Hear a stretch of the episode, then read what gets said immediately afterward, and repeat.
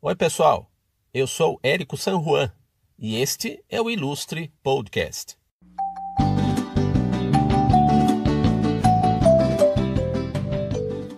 Senhoras e senhores, o nosso convidado é um senhor cantor.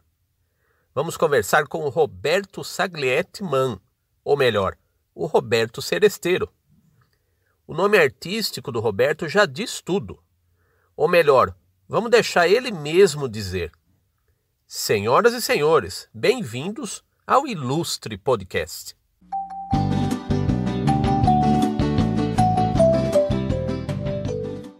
Salve, Roberto! Que bacana estar tá batendo esse papo com você no Ilustre Podcast. Seja bem-vindo. Eu conheci você, ou melhor, conheci você através do seu trabalho em tenra idade. Foi no caderno infantil do Jornal de Piracicaba, nos anos 1990, o jornalzinho. Caderno que eu ilustrava também com uma idade diminuta, digamos assim. Eu só que eu era adolescente e você era criancinha. Você mandava, você enviava contos, historinhas pro jornalzinho. E eu como ilustrador desenhei muito as suas palavras, né? Só que você já era um, um molequinho que gostava de arte e tudo mais, e já no seu ambiente doméstico, né? Cordiais saudações, ilustre Érico San Juan. Que beleza! É, é uma honra participar do Ilustre Podcast com um ilustre amigo, Érico San Juan. É, pois é, a gente se conheceu é, jornalisticamente, né? É, eu lembro muito bem dessa época e é uma época que me traz uma memória afetiva muito bacana, porque era muito legal escrever para o, para o jornalzinho, escrever contos infantis, crônicas infantis.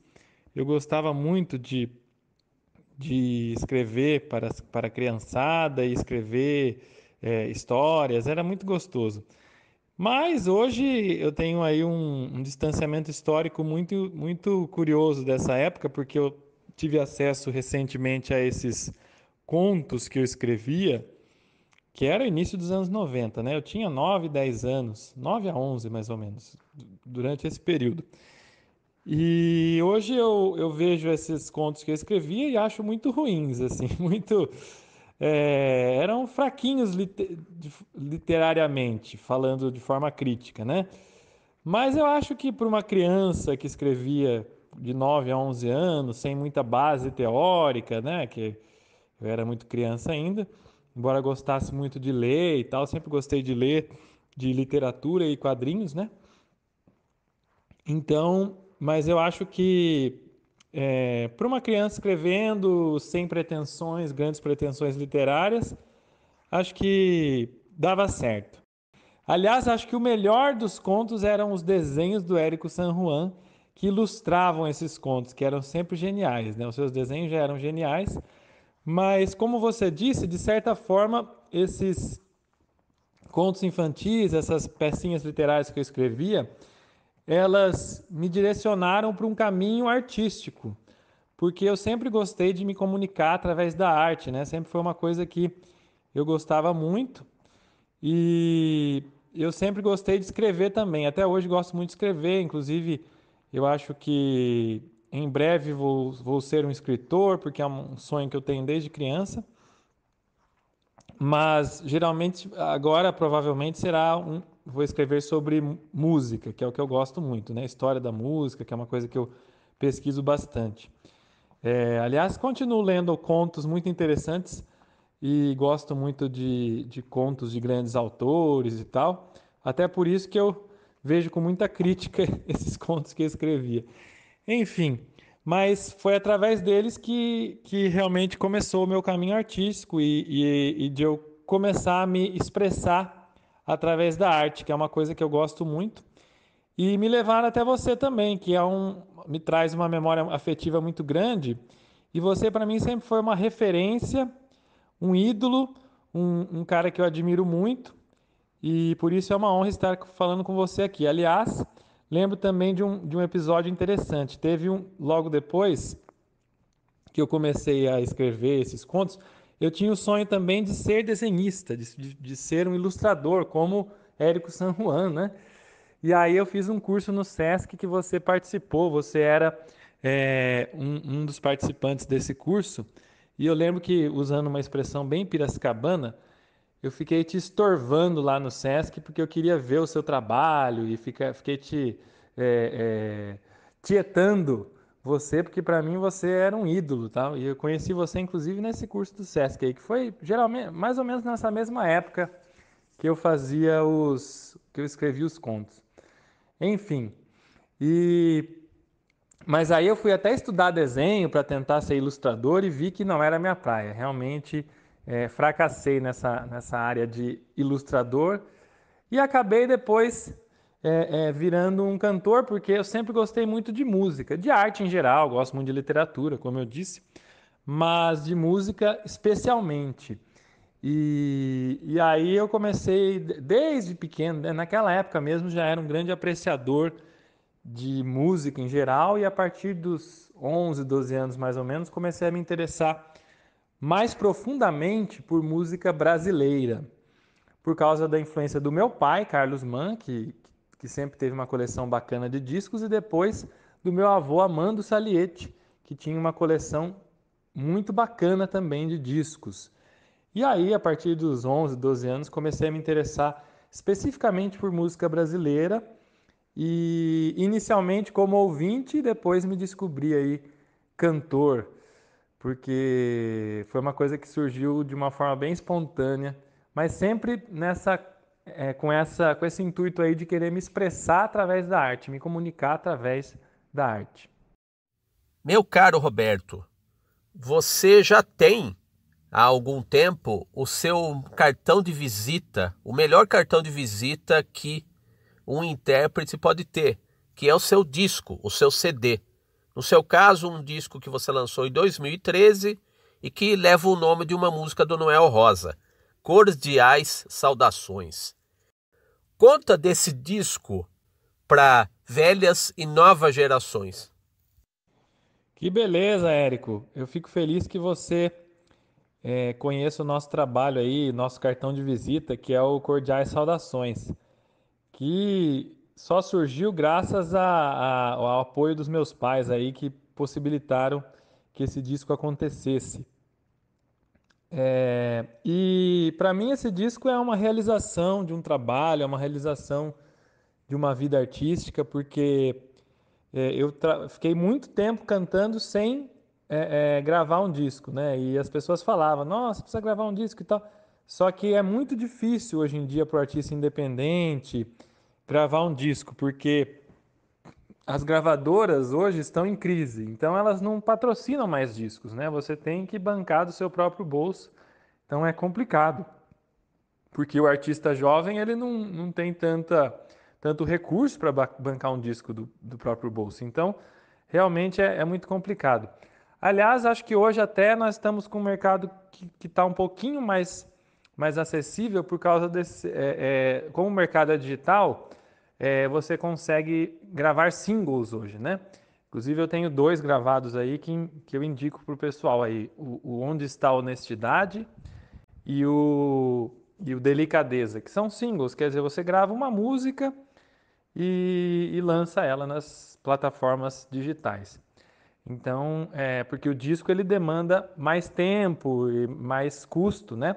Inclusive a questão de, de fabricar o CD e a arte e tudo mais. Mas esse formato físico parece que está se esgotando, né? Eu acho que hoje é muito difícil a gente é, vender disco, porque as pessoas estão mais ligadas no formato digital e aí talvez o single seja o caminho do futuro. Que é curioso porque antigamente também era o disco de 78 rotações, né? Que era uma música de cada lado. Então era, na verdade, o, o, tudo começou através do, do que a gente chama hoje de single, né? As pessoas gravavam duas músicas só e lançavam o disco de 78. Depois veio o conceito de álbum, né? Que já é dos anos 50. Enfim, É, mas eu, eu gosto muito desse disco Cordiais Saudações, porque é um disco que, que eu trouxe aí pérolas da música brasileira, modéstia à parte, que, que eu pesquisei é, durante um bom tempo para lançar e eu achei que eram músicas muito boas, muito bonitas e que estavam é, é, sendo deixadas no esquecimento. Então são pérolas desconhecidas, mas de forte é, presença musical, são músicas muito boas. É, e aí eu selecionei essas pérolas aí, claro que tinha mais música que eu queria gravar e tal, mas a gente conseguiu chegar a essas 15 para gravar. E são todas com esse formato, elas não, elas, é, não eram óbvias.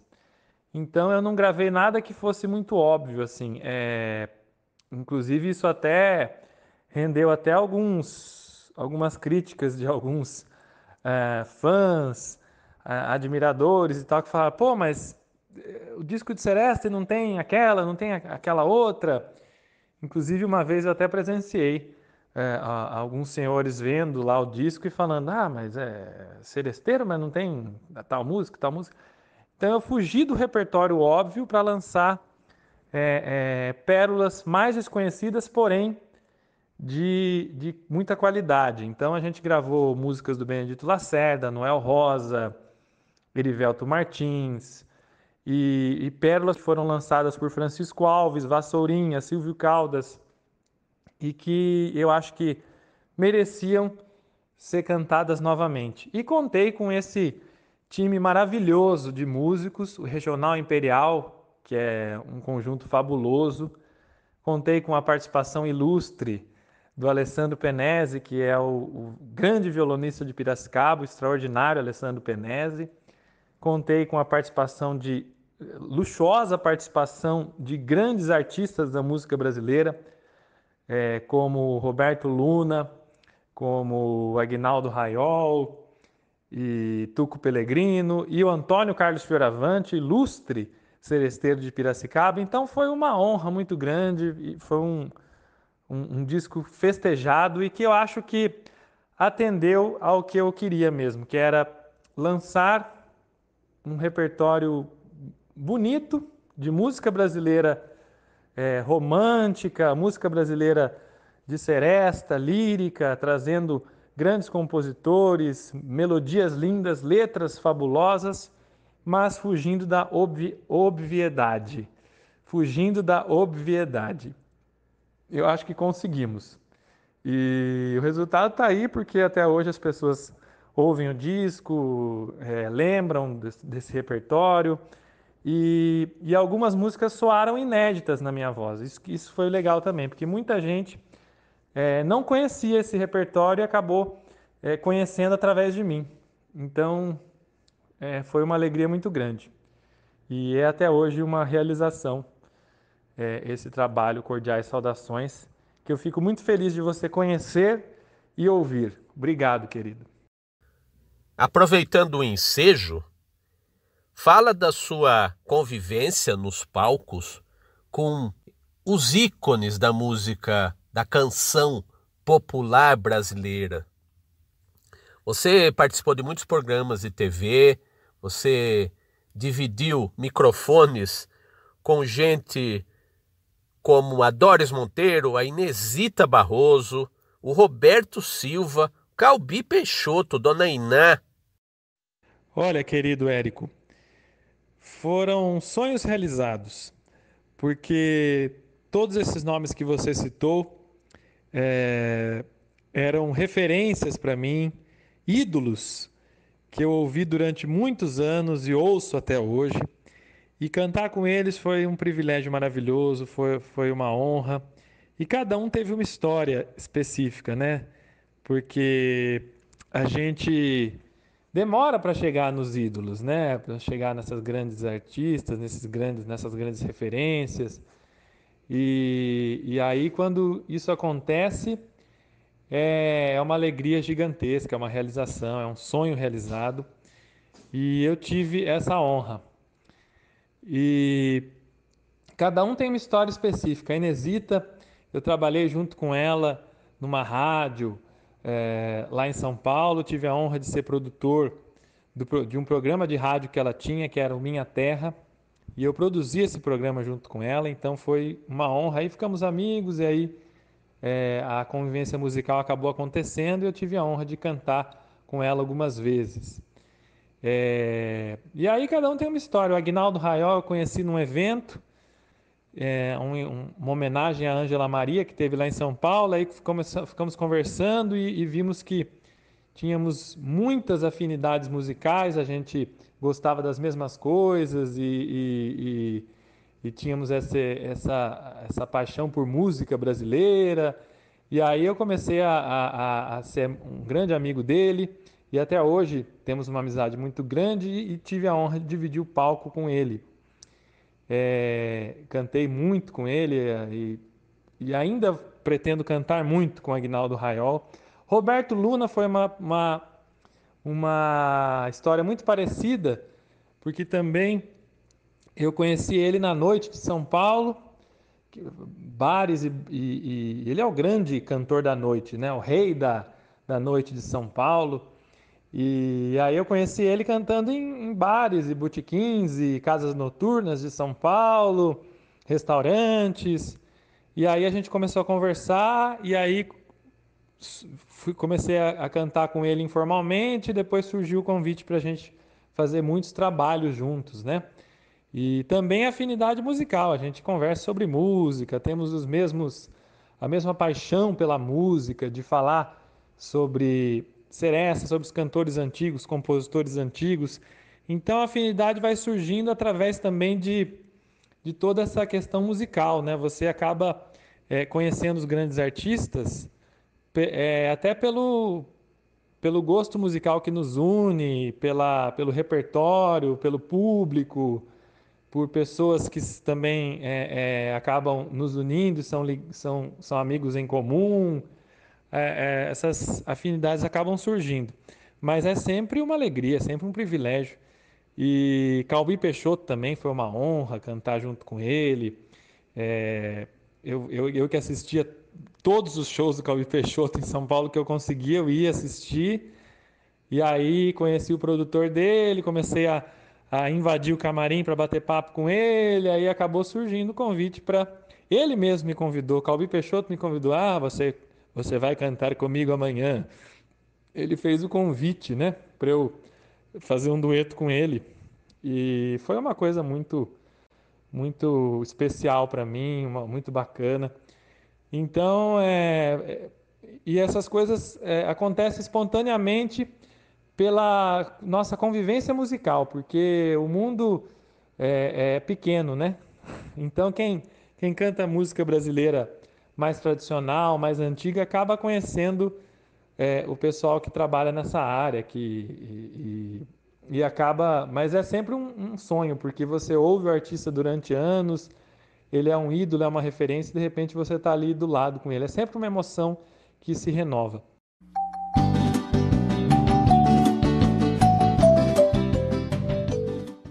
Eu queria só acrescentar que, graças ao SESC Piracicaba, que idealiza e realiza o maravilhoso projeto Serenata Sempre Seresta, foi possível é, levar grandes artistas a Piracicaba e que eu tive a honra de cantar e apresentar. É, Ângela Maria, Agnaldo Raiol, Roberto Luna, Raimundo José e muitos outros, Altemar Dutra Júnior e muitos outros grandes artistas brasileiros que estiveram em Piracicaba graças a esse maravilhoso projeto idealizado e realizado pelo SESC Piracicaba, que é Serenata Sempre Seresta. E muito em breve voltaremos uh, a, a trabalhar nesse projeto maravilhoso do Sesc Piracicaba, que possibilitou que esses grandes artistas brasileiros estivessem na nossa terra natal, Piracicaba. Então, agradecemos aí imensamente uh, a, a, esse projeto maravilhoso do Sesc Piracicaba, Serenata Sempre Seresta, que em breve vai estar de volta, se Deus quiser. E fala do legado do Agnaldo Timóteo? O Agnaldo Timóteo foi um ídolo para mim também, é um ídolo para mim. Eu ouço até hoje as gravações dele e acho que ele foi um dos grandes heróis da música brasileira, um dos grandes cantores, um dos reis da música brasileira. E é uma perda muito grande para a música brasileira é, o Agnaldo Timóteo, que eu acho que é um personagem da música brasileira que precisa ser mais reverenciado e é, mais respeitado, porque tem muita gente que é, desconhece a obra musical do Agnaldo Timóteo por causa da figura polêmica dele e tudo mais. Mas eu acho que isso também fazia parte do personagem, porque ele estava sempre em evidência, né? Ele sempre dava um jeito de voltar uh, às notícias, porque ele sabia se manter é, é, atual, em evidência. Mas é um cantor fabuloso, um dos maiores artistas que o Brasil tem e vale a pena revisitar. Eu convido as pessoas a, a fazer isso. Revisitar a discografia do Agnaldo Timóteo. Pega lá, hoje em dia, eh, eh, eh, as plataformas digitais que você tem, começa lá a ouvir algumas coisas. Agnaldo Timóteo. Você vai ver quanta coisa linda, quanta história, quantas gravações belíssimas que o Agnaldo Timóteo fez. E aí, de repente, você, as pessoas vão começar a valorizá-lo, a valorizá-lo com mais é, propriedade, porque realmente foi um dos maiores artistas do Brasil e é uma perda irreparável. Então a gente vai sentir muita saudade do Agnaldo Timóteo, mas eu digo uma coisa: a vida acaba, mas a arte eterniza. Então Agnaldo Timóteo é eterno. Roberto, o que eu noto nos últimos 30 anos, nas últimas décadas aí, muitos músicos, cantores, compositores se formam, se tornam doutores na música, na comunicação, e além de estarem nos palcos, eles estão nas salas de aula também, né? Então conta aí da sua atividade nas universidades, nas faculdades, como docente, como professor. Pois é, Érico, essa história de dar aula hoje é uma alegria muito grande para mim e que surgiu de uma forma totalmente inusitada também. Na verdade, é, eu sempre gostei de, de, além de cantar o repertório da música brasileira antiga, também gostava de pesquisar sobre histórias da música popular brasileira. Isso surgiu naturalmente, porque quando você começa a ouvir o repertório do Francisco Alves, do Silvio Caldas, do Orlando Silva, do Carlos Galhardo, é, da Inesita Barroso, do Agnaldo Raiol, do Agnaldo Timóteo, do Roberto Luna, você quer também saber a vida deles. Então você acaba se interessando pela vida e obra desses grandes artistas, desses grandes compositores, desses grandes cantores. É, e esse interesse passa a, a, fazer parte também da pesquisa musical. E o meu avô, além dos discos, que ele tinha um acervo gigantesco, ele também tinha muitos livros sobre música popular brasileira que são uma paixão para mim também. É, e esses livros eram parte da, da, da, do acervo dele e alguns também eram do acervo do Pedro Alexandrino, grande seresteiro de Piracicaba, que era amigo do meu avô. O acervo do Pedro Alexandrino ficava, ficou com o meu avô, Amando Saliete, e hoje está comigo. Príncipe da Seresta Piracicabana, Pedro Alexandrino. E, e tanto Pedro como meu avô gostavam de saber a história, então vamos descobrir a história aí do Francisco Alves, a história do Silvio Caldas, a história do Orlando Silva. Isso está nos livros, embora a bibliografia musical no Brasil ainda é muito falha, tem muita coisa que não foi contada, muita coisa que não foi escrita, mas existem livros fabulosos, escritos por jornalistas, pesquisadores. E, e esses livros me motivaram a ler sobre isso, não só saber o repertório, mas saber também a história das músicas, curiosidades da vida e obra desses autores. E o que eu fazia nos meus shows, eu acabava sempre contando um pouco dessa história, dessas histórias, para ilustrar um pouco mais as músicas. Então eu ia cantar uma música do Silvio Caldas e eu contava um pouco da história da música, um pouco da história da vida do, do autor. E aí isso chamava atenção, porque as pessoas ficavam ligadas não só na música, mas também nas histórias. Isso fez com que eu começasse a ser convidado a dar palestras. É, e aí comecei a dar uma palestra lá na Faculdade Casper Libero sobre Noel Rosa. Depois fui, fui no Conservatório de Tatuí dar uma palestra sobre choro. É, é, depois fui, fui até o fui até a Unicamp também dar uma palestra sobre choro. E, e aí o que aconteceu? É, é, um dia eu estava fazendo um show no Sesc Vila Mariana e sobre Noel Rosa e a Dona Irã Barbosa. E esse, nesse show eu contava histórias dos dois e, e, e contava sobre, e falava sobre as músicas e, e cantava também é, as músicas. Então a gente ia cantar uma música da Dona Irã, contava uma historinha sobre a música. Ia cantar uma música do Noel Rosa, contava uma historinha sobre a música. E aí estava nessa plateia um senhor chamado professor Jordão, que é meu amigo até hoje. E, e o professor Jordão, quando acabou esse show, ele veio falar comigo: Ah, olha, eu sou coordenador de cursos para maturidade e, que acontecem na PUC de São Paulo e na Uni Santana de São Paulo. Você não quer vir bater um papo comigo? Aí eu fui lá bater um papo com ele e ele me convidou para dar aulas de história da música popular brasileira é, é, na PUC e na Uni Santana nesses cursos da maturidade. Isso começou em 2010 e até hoje, 11 anos depois, eu continuo dando aula nesses cursos. O, é, infelizmente, ano passado a gente parou as atividades, mas agora estamos voltando de forma online. Já voltamos no segundo semestre do ano passado, estamos voltando cada vez mais de forma online, né? Mas dar aulas virou para mim uma paixão. Depois eu emplaquei alguns cursos no SESC, é, em várias unidades do SESC do Brasil, SESC Piracicaba, SESC Vila Mariana, SESC Pinheiros. É, dei cursos paralelos aí em, várias, em vários lugares aí também.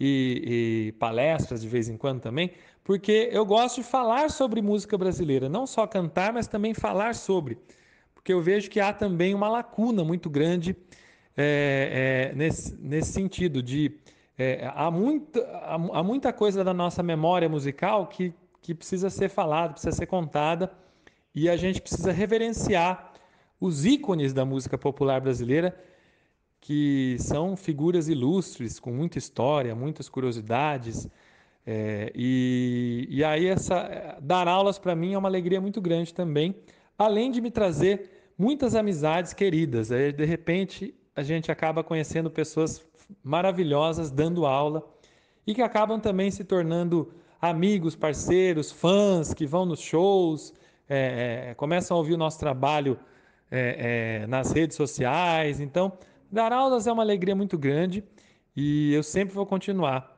esse trabalho paralelo aí de professor e cantor. É uma alegria muito grande, um privilégio que eu tenho é, realizado. E eu queria saber de você qual é o futuro da música do passado. Não é uma música do passado, né? É a música eterna, a música de todos os tempos. A tradição da música brasileira transcende as épocas, né? Mesmo que você se reporte a uma época de ouro, quando você escolhe o seu repertório, você tem uma preferência por essa época de ouro. Mas me diga, em tempo de streaming, em, te, em tempo de internet, de interação, de outro momento, de outros interesses aí da moçada que escuta música, até a maneira de escutar música é uma maneira diferente. Qual é o futuro da música do passado? A música do passado ela vai sobreviver aos trancos e barrancos, porque eu acho que vai continuar sempre uma coisa segmentada e nichada. Cada vez mais. Então, mas ela existe e existem caminhos. Hoje em dia é mais fácil você ouvir música do passado. Porque antes, você, na, minha, na época que eu comecei a ouvir, nos anos 90, você tinha que ter o disco, você tinha que ter uma fita, né? você tinha que ter um, um CD para ouvir aquela música. Então, às vezes, você conversava com, um, com eu conversava, converso muito com o Fioravante, o Bolão, Ele chega, chega e fala assim: ah, você precisa conhecer a música tal do Francisco Alves. E aí no começo você tinha que ter o disco, senão você não achava música. Hoje você tem muita coisa nas redes, embora é, tem, a gente tem que salientar. Tem muita coisa que não está nas plataformas digitais. Tem muita música ainda que, que a gente ainda não encontra. Mas aos poucos isso está sendo é, é, resolvido, porque está é, tudo sendo acrescentado nas, nas plataformas digitais, né? Aos poucos a gente vê cada vez mais o repertório de, dos grandes cantores e da, da grande música brasileira sendo adicionado. Então hoje é mais fácil pesquisar só que, ao mesmo tempo, a gente tem um paradoxo, que, ao mesmo tempo, esse repertório quase não chega. Então, é um desafio, eu acho, dos tempos modernos, é que é, haja uma, um, um espaço um pouco mais democratizado nesse sentido, de que essa música chegue a todo mundo, né? Mas eu acho que o streaming só favorece, só favorece é, os artistas hoje também é, a esse repertório do passado, porque ele acaba é, sendo mais fácil de encontrar. Mas o desafio é que ele chegue, e porque é uma concorrência desleal, infelizmente, né? Hoje em dia a exposição acaba, acaba favorecendo um ou outro estilo de música apenas e algum poucos artistas que acabam tendo destaque, tendo mais exposição. Mas eu acho que se você vence esse, essa, esse problema inicial, que é essa falta de exposição, tá tudo meio escondido, né? É, você acaba conseguindo chegar às pessoas. Então, é, eu convido até todo mundo que ouve o seu ilustre podcast a ir pesquisar mesmo. É, ouvir os grandes artistas, ouvir o repertório de, de, da nossa música do passado, porque ele está aí é, no streaming. Ele está nas plataformas, ele está nos, nos YouTubes da vida, nos Spotifys da vida. E aí é só a gente ir buscar mesmo, né?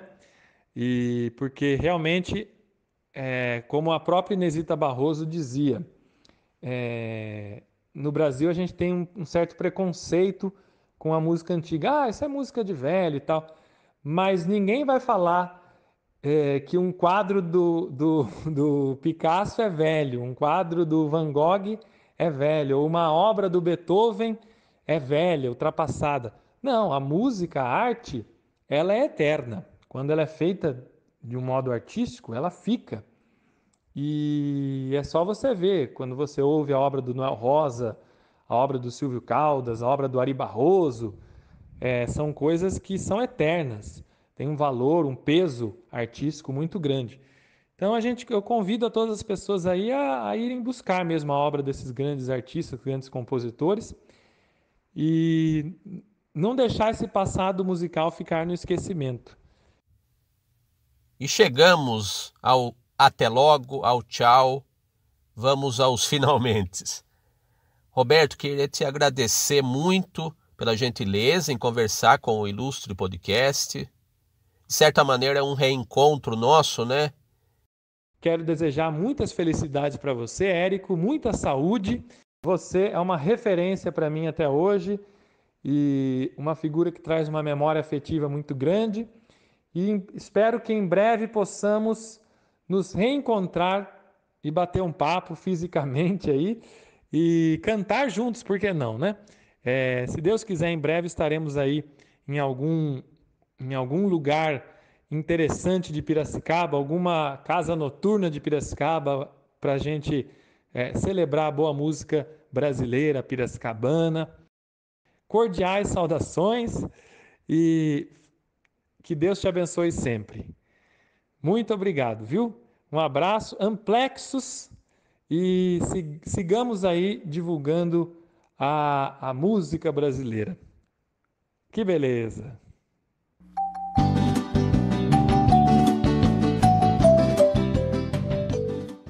Muito bem.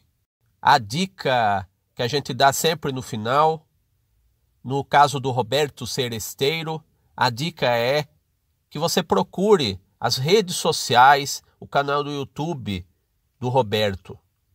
Ele tem feito um trabalho muito bom de vídeos no canal Gramofone no YouTube. Procura também os vídeos com as apresentações do Roberto no canal dele e o disco que a gente citou aqui, o Cordiais Saudações. É um passeio aí pelo cancioneiro popular brasileiro, não só do passado, mas de todos os tempos. Realmente é um cancioneiro terno e eterno. Eu sou Érico San Juan e este é o Ilustre Podcast.